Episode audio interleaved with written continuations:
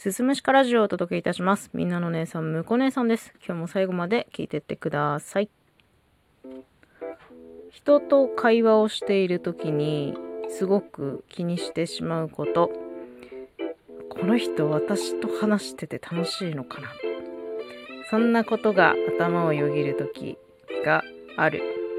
ね、主人とか母親と話す時は私が喋りたいから喋ってるっていう感覚なのよ。なんだけどそこまで仲良くない知り合いとかあとまあ仕事上だったらお客様とかつい頭の隅の方でねいやこの人今私と喋ってて楽しいのかなとかっていう余計なことをね考えてしまう癖があります。だいたい様子見てるとなんか表情とかさ声色とか会話のテンポでなんとなくそういうのって伝わってくるじゃん。伝わってくるじゃん。漏れ伝わってくるじゃん。あこの人私に対して興味ないんだなって。なんかそういうのって出てるんですよ。大体ね。でまあちょっとそう感じることもあったりしつつ会話終わった後にね。あなんかあの人私にあんまり興味なかったんだな。なんかすまんなっていう反省会をしたりするんですけどその反省会をした後よくよく考えた時にいや待てよとあの人は私に興味ない感じだったけどあそもそも私もその人に興味持ってねえなっていうことが多いんですよ。ね、他人はね、自分を映す鏡だと聞いたことがありますよ。まさにその通りだと思うの。自分が興味ない人って、その人に興味持ってもらえなくて当然なんですよ。で、私がね、相手に興味あれば、もうどんどん聞きたいことって出てくるんですよ。まあ仕事のことを聞いてみたりとか、普段の生活のことを聞いてみたり、まあその、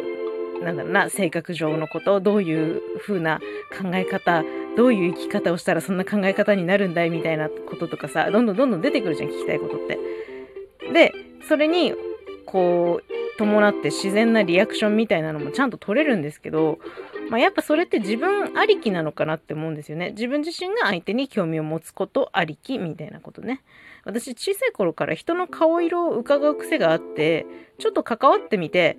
私この人に嫌われてるって思い込むこと、まあ少なくなかったんですけど、その時もやっぱり自分が潜在的に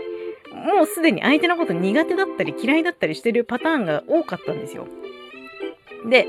まあ今ね、今はもう仕事でない限りは苦手な人とわざわざ関わることってしなくていいから、もう心が疲れないように距離取ってるんですよ。でも苦手でもないけど好きでもない人との付き合い方がね、む絶妙に難しいと感じている。でも、世の中の人間関係の中で自分が好きだと思う人って10%からまあ多くても20%ぐらいじゃない？で、嫌いな人も10%ぐらいだと思うんですよ。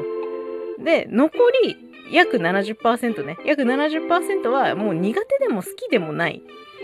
関心のない人なんじゃないかなと思うんですよ。だからそう思うと私のことを好きだと言ってくれる人はものすごく貴重な稀有な存在であるしもう奇跡のような巡り合わせなんじゃないかなって思うんです。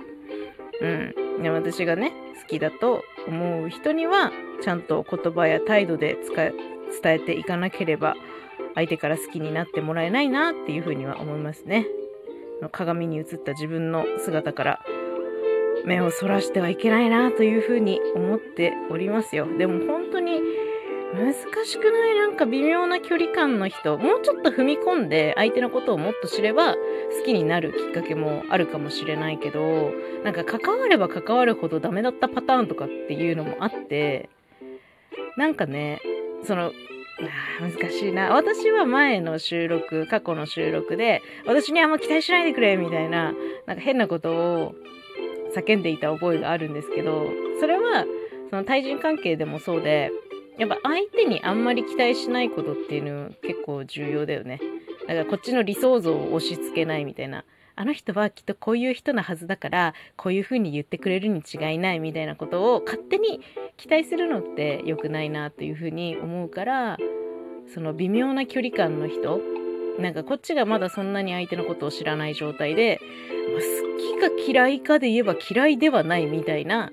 そういう微妙な距離感の人に対しては、なるべくこう心をフラットにして付き合っていくべきなのかなっていうふうに思いますね。うん。いや、でも結局はね、やっぱ自分がどう思ってるかっていうのが相手に出ると思うので、そういうのを意識して人間関係ね、人間関係だ結局ね、やっていきたいと思います。